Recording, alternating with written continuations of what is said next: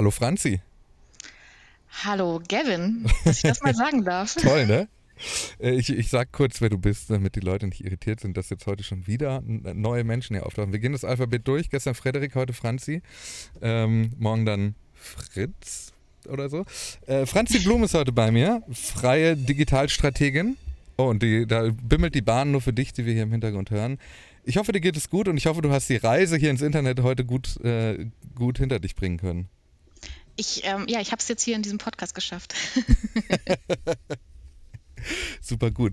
Ähm, wir müssen heute mit einem Thema einsteigen, das uns, ähm, also ich habe das Gefühl, das wird mich noch sehr, sehr, sehr lange beschäftigen, auch privat. Denn es geht um den Cage-Fight zwischen Elon Musk und Mark Zuckerberg. Und äh, da gibt es eine Meldung, die ist, die war schon am Wochenende, die ist uns untergegangen, die finde ich aber so wichtig, dass ich sie gerne nochmal erzählen möchte. Und zwar, wir wissen ja, ich fasse nochmal zusammen, Elon Musk und Mark Zuckerberg wollen offenbar in einem Käfigkampf gegeneinander antreten. Und der Gewinner kriegt, äh, gewinnt das Internet oder so. Und äh, ich bin mir nicht sicher. Auf jeden Fall die UFC, das ist die Ultimate Cage Fighting Frau, ähm, ich weiß gar nicht, wofür das steht, weil FC ist ja gar nicht Cage Fighting. Fighting in Cages vielleicht? I don't know. UFC auf jeden Fall, Ultimate Fighting Championship, so heißt es. Äh, die Präsidentin Dana White hat gesagt, das ist der größte Kampf aller Zeiten. Ähm, das Ganze wäre dann per Pay-Per-View zu sehen, wenn sie das veranstalten würde. Und sie sagt, ein Ticket zum Gucken kostet 100 Dollar. Und der bisher meistgesehene Kampf übrigens war Conor McGregor gegen Floyd Mayweather. Und der hat 600 Millionen Dollar Umsatz gebracht. Also äh, sie, sie, selber sagt, weil also der Gewinner, Floyd Mayweather, hat damals 275 Millionen Dollar bekommen und sie glaubt, in diesem Fall hier äh, würde es das Dreifache geben. So. Hast, du, hast du, schon Gefühle? Weil ich naja, habe so, noch weiter. Gefühle in, in, insofern, weil ich das, oh, ich finde das alles, also es ist diese, diese Geschichte ist, ist ja auf, ist ja skurril auf mehreren Ebenen so. Erstens überhaupt, dass sie das machen wollen und das nächste ist ja eigentlich, ähm, wie krass alle darauf aufspringen und das halt so mhm. immer sich weiter verbreitet und, ähm, und alle davon irgendwie profitieren wollen und ah, es ist einfach so schlimm. Na, vor allem das Unangenehme ist, dass das so wahnsinnig männlich ist. Ne? Also dieses, ja, absolut. dieses Testosteron geladene Rumgebolze finde ich super unangenehm. Ähm, um, um dem aber noch einen draufzusetzen, wird auch schon gehandelt, wer das Ganze kommentieren könnte. Ich weiß nicht, ob du es weißt. Rate mal, wer würde dir da in den Sinn kommen, wer diesen. Ich hätte gerne Multiple Choice. Ähm, äh, äh, oh, ich bin unvorbereitet darauf. Ähm, äh, wir versuchen es mal. Äh, A. Mike Tyson. B. Andrew Tate. C. Ähm, da ich weiß glaub, ich schon. Du weißt ich schon, glaub, C. Ich im heutigen Podcast schon Andrew Tate gesagt, kann das sein? Ja, aber warte, ich mach mal weiter. C. Joe Rogan oder D. Barack Obama. ich hoffe wirklich, ich hoffe sehr, dass Barack Obama sich nicht auf so eine Scheiße einlässt. also, ähm, ich tippe mal, ja, ich bleibe jetzt mal bei Andrew Tate oder, oder Mike Tyson, aber ich glaube eher Andrew Tate. Es ist tatsächlich Joe Rogan. Also Joe Rogan wird als Kommentator oh, dafür ja. gehandelt. Das wird immer unangenehmer, diese ganze Geschichte. Also ja. all diese, äh, ähm, nee, ich möchte gar nicht zu stereotypisieren, aber es ist wirklich, es ist so schlimm. Ähm, aber es gibt auf jeden Fall eine Person, die sich eingeschaltet hat und die das Ganze hier ganz offenbar, wie es gerade aussieht, äh, kippen könnte, kippen lassen könnte. Und äh, das ist eine Person namens May Musk. Und das ist die Mutter von Elon Musk. Und die Mutter von Elon Musk hat ihm, hat ihm den Kampf verboten, öffentlich bei Twitter. Ich finde es sehr löblich, äh, dass sich die Mutter da eingemischt hat. Und ich finde es auch sehr löblich, dass, dass sie ihren Sohn jetzt mal zur Raison äh, zieht. Und ich hoffe, dass sie das einfach öfter auch wieder tut und es nicht wirklich? so laufen lässt. Das ist ja wirklich irgendwie, ja. Okay. Sie hat geschrieben, fight with words only the funniest person wins. Actually, I cancelled the fight. I haven't told them yet, but I will continue to say the fight is cancelled, just in case. Elon Musk hat darauf geantwortet mit Mom, stop it. Und ich, so langsam, ich weiß, also ich habe das Gefühl, da, da verschmilzt gerade in meinem Kopf jegliches Gefühl dafür, was ich noch glauben kann und was nicht. Also es ist einfach, wir haben jetzt ganz offiziell das Ende dieser Realität erreicht und können dann jetzt neu starten. Ja, ja. ich sage da gar nichts mehr dazu, weil ich es einfach wirklich einfach nur ganz schrecklich finde. Und ähm, andererseits muss man ja auch sagen, dass sich die Mutter dann auch noch auf dieses Niveau hin und, und das auch öffentlich sozusagen ne, mitmacht, dieses Spiel, alter Falter. Also, ich das weiß ist wild, nicht. ne? Mm, schon. Ähm, ja. Wir haben, ich habe angekündigt, wir haben heute eine kurze Folge.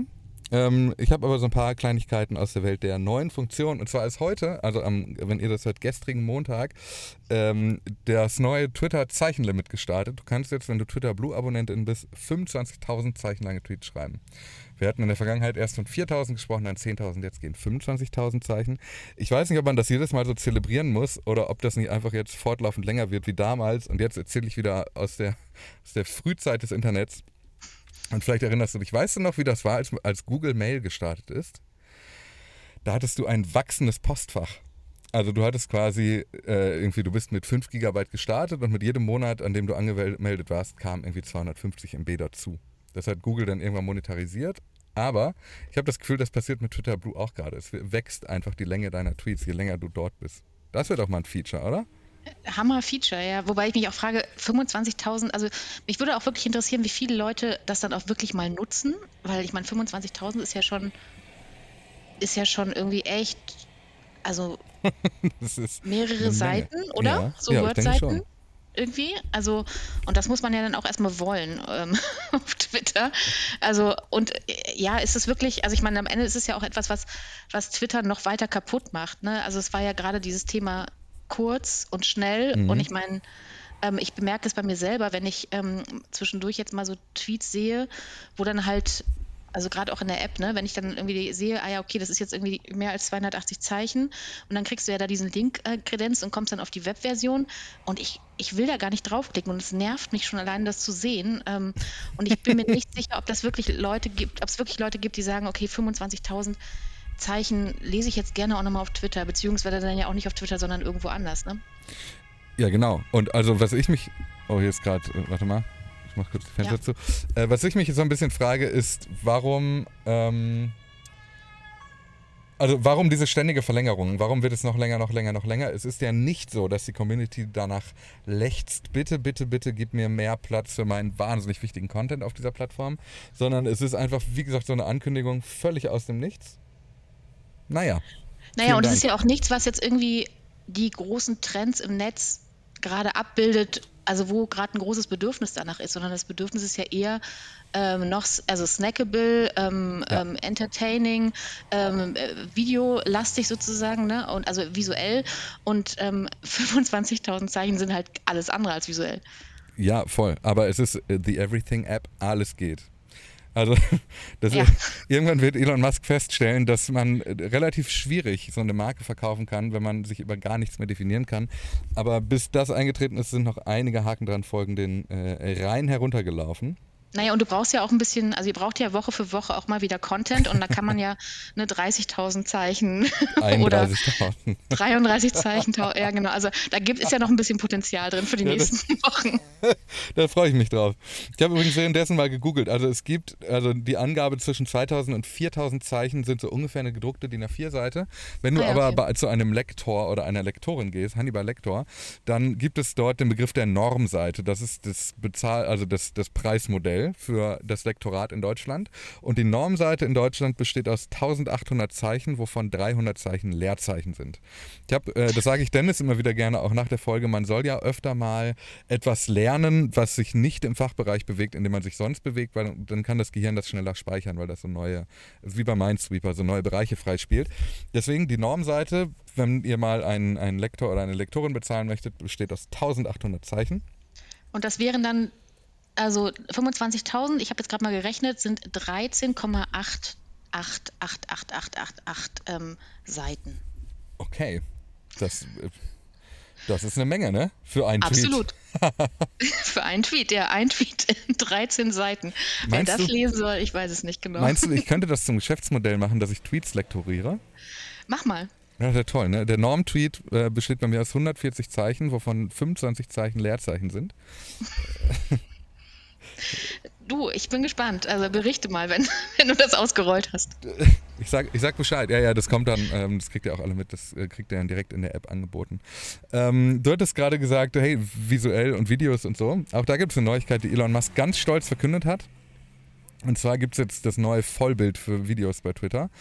Ähm, wenn du das Video antippst und im Vollbild startest, manche von uns haben das schon. Ich habe das schon in meiner App, ähm, aber offenbar nicht alle. Heute startet das offiziell. Dann wird das, füllt das Video deinen kompletten Bildschirm und hat nicht oben und unten schwarze Ränder. Also es sieht jetzt surprise, surprise, so aus wie ein TikTok. Und es geht noch weiter. Empfohlene Videos, die zu dem Video passen, das du gerade siehst, siehst du, wenn du nach unten scrollst, so wie in TikTok. Ja. Also die TikTokisierung Twitters schreitet hier voran. Ja. Ich merke ich keine, keine, Gefühle. Gefühle. Aber ich habe was, vielleicht hast du da Gefühle. Und zwar kannst du jetzt, und das äh, finde ich ist ein Feature, also ich finde es äh, wirklich praktisch, das hätte ich mir zu einer Zeit gewünscht, als ich das noch benötigt hätte. Ähm, du kannst jetzt in deinen Menschen, denen du folgst oder die dir folgen, suchen. Und zwar nicht nur nach Namen, sondern auch nach Begriffen, die sie in ihrer Bio stehen haben. Okay. Also mal angenommen, du brauchst unbedingt, also du recherchierst nach jemandem, der für irgendwas eine Expertise hat, oder du weißt doch, ah, mir folgt doch dieser eine Mitarbeiter von der Stadt Köln. Dann gibst mhm. du da Köln ein und dann siehst du da diese drei Menschen, die eben Köln in ihrer Bio haben und die eine Person, die eben die Stadt Köln verlinkt hat. Das finde ich ist ein super nützliches Feature. Ja, das ist ein super nützliches Feature, das stimmt. Ähm, würde ich dir zustimmen, wenn das dann auch wirklich so funktioniert, weil ich hatte, also gerade jetzt auch so in den letzten Wochen immer wieder ähm, Dinge, die in der Suche echt schlecht funktioniert haben. Also du musstest, ich musste teilweise wirklich nach richtigen, also nach den wirklich, also ne, so alias oder halt so, so Halbwissen mhm.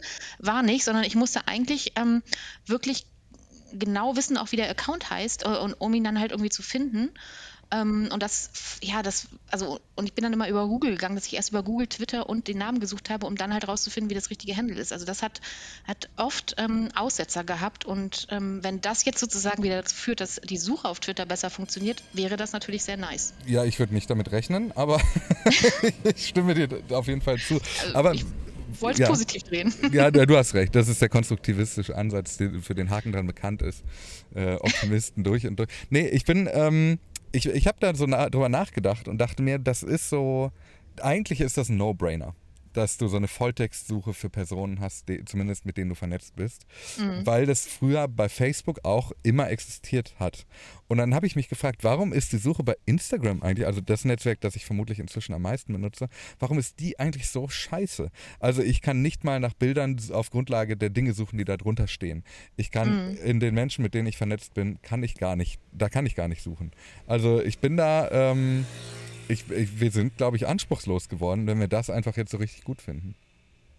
Ja, ähm, aber ja, dann äh, es, es, zeigt jetzt ja auch Instagram, dass es noch ein bisschen was gibt, um halt so super Features, ne, oder für, für das äh, Abo-Modell oder wie auch immer da irgendwie noch mit einzubinden. Ähm, wäre dann auch nochmal eine gute Suche. Also auch da gibst du jetzt vielleicht nochmal Inspiration für die anderen Netzwerke. Ja, vielleicht hören die, hören die zu. Ich habe gestern einen Text gelesen, ah verdammt, ich weiß, den wollte ich erst hier mitbringen, habe ich es nicht gemacht und jetzt habe ich vergessen, wer ihn geschrieben hat und dementsprechend wird die Folgeinformation vielleicht jetzt ein bisschen dünn, aber ähm, da gibt es so die These des, äh, des Autoren, äh, oder der Autorin die These, dass Twitter ähm, gerade so eine Art neues Playbook schafft, an dem sich andere Netzwerke so ein bisschen orientieren. Wir haben das hier auch schon öfter bearbeitet ähm, und beackert, so nach dem Motto, Reddit schaut sich das mit den API-Preisen ab, Meta schaut sich das mit den gekauften blauen Haken ab. Und äh, vielleicht können, äh, können wir hier ein bisschen Hoffnung reinlegen, dass diese Funktion dann so auch den Sprung wenigstens schafft. Es wäre zumindest mal ein gutes Feature. So ist es. NBC News hat das übrigens geschrieben. NBC News hat den Text geschrieben. Ah, okay. Ähm, Na, vielleicht kann der ein oder andere googeln und ähm, den Text noch raussuchen. ja, ich habe den hier. Ich packe den, pack den mal in die Show Notes. Ich versuche in diesem, ich habe mir vorgenommen, jetzt ab Folge 150 äh, ein bisschen stärker Community-Arbeit zu leisten und auch mal Show Notes mitzupflegen. Ah, verstehe. mal sehen, wie gut das klappt. Ähm, dann habe ich noch eine Kleinigkeit, die ähm, fast, also äh, wahrscheinlich wenig Gefühle auslöst, aber trotzdem spannend ist. Und zwar Joseph James O'Connor ähm, der ist bekannt geworden, weil der einen großen Hack gestartet hat auf Twitter. Der hat es geschafft, dass 130 Twitter-Accounts einen großen Bitcoin-Scam gestartet haben. Darunter waren so Accounts wie Apple, Uber, Kanye West, Bill Gates, Barack Obama. Und er hat ungefähr 400, äh, 794.000 Dollar über diesen Weg verdient, weil Menschen ihm äh, Bitcoins geschickt haben. Und gegen den wurde jetzt ein Urteil gesprochen. Ähm, und der muss jetzt fünf Jahre in Haft. Also sagen wir so, das Rechtssystem ist also äh, vielleicht nicht schnell, aber es reagiert immerhin auf Dinge, die auf Twitter passieren. Kann ja vielleicht auch ein kleiner Warnschuss in Richtung Management bei Twitter sein. Wäre zumindest zu wünschen, ja, aber ähm, ja, aber spannend, dass, dass es auch mal in diese Richtung geht. So ist es. Und ich habe, bevor wir das, die Themenwelt Twitter fast verlassen, äh, noch eine, eine Sache, die, äh, mit der ich, äh, mit, über die ich mit dir gerne ausführlicher diskutieren möchte, weil ich das bemerkenswert finde. Und zwar hat der Account Twitter Daily News etwas gefunden. Und zwar sieht es danach aus, als würde das Twitter-Team gerade daran arbeiten, ein Breaking News Feature für Twitter mitbringen. Also, dass es die Möglichkeit gibt, ähm, irgendwie Breaking News Notifications, die du sonst aus News-Apps kennst, äh, auch äh, über Twitter auszuspielen. Also beispielsweise, wenn du Nachrichtenseiten folgst oder wenn irgendwelche großen Events stattfinden, wie ähm, der Putschversuch in Russland, äh, über den jetzt am Wochenende viel gesprochen wurde. Ähm, und ich habe die These, dass du da Gefühle hast. Ja, habe ich. Und es passt eigentlich auch ganz gut, weil ähm, es gibt einen Artikel, der bei Pointer ähm, am Wochenende oder gestern, gestern, heute, nee, heute ist der 26. heute erschienen ist, sogar heute Morgen, ähm, wo es genau auch um dieses Breaking News-Thema geht. Der, der mhm. Ähm, Autor Tom Jones, ähm, bitte sing das nee, Lied dazu, passend zu dem Namen, aber egal, nein, lieber nicht, Witze über Namen machen wir nicht, ähm, hat hat ähm, kommentiert, was am Wochenende ähm, auf Twitter los war in Bezug auf ähm, Russland und diesen äh, sogenannten Wagner-Aufstand und so. Mhm. Und ähm, ja, er, er schrieb, also oder seine These ist sozusagen, dass Twitter einfach gerade in diesen großen Breaking News-Situationen, für die ich glaube sehr, sehr viele Menschen Twitter auch in den letzten Jahren extrem geliebt haben, ähm, dass Twitter dafür eigentlich irgendwie kaputt ist, aus mehreren Gründen. Mhm. Also der eine Grund ähm, ist, dass ähm, ja das ganze Verifikationssystem, ähm, ne, blauer Haken oder nicht blauer Haken, ähm, das Ganze kaputt gemacht hat. Also du siehst einfach nicht, nicht so schnell, welche Quelle eigentlich hier gerade eine gute Quelle ist ähm, oder welche eben auch nicht. Das war ja, ich sage einfach mal jetzt früher, ne? besser. Ähm, jetzt kann man sich das Ding kaufen. Jetzt weiß man sozusagen äh, nicht, ist das was gekauft wird oder ist es halt eben wirklich eine seriöse Quelle, äh, leider Gottes. Das heißt also, der blaue Haken hilft hier gar nicht mehr. Es bedarf einer Recherche, um das Ganze sozusagen zu verifizieren.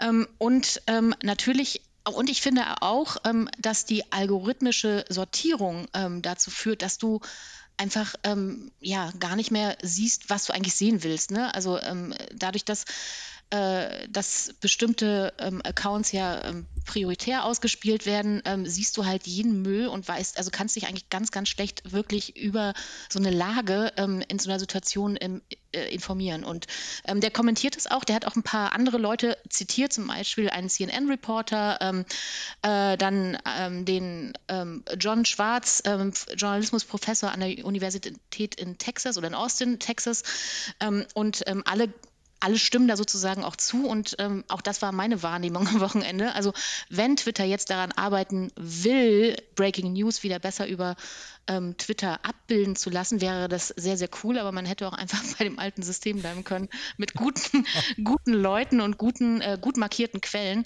Ähm, ich bin gespannt, wie sie das halt lösen wollen, weil, wie gesagt, eigentlich war der war oder ja, war der Content ja mal da. Ich weiß, glaub, ich glaube, er ist immer noch irgendwo da, aber jetzt halt versteckter.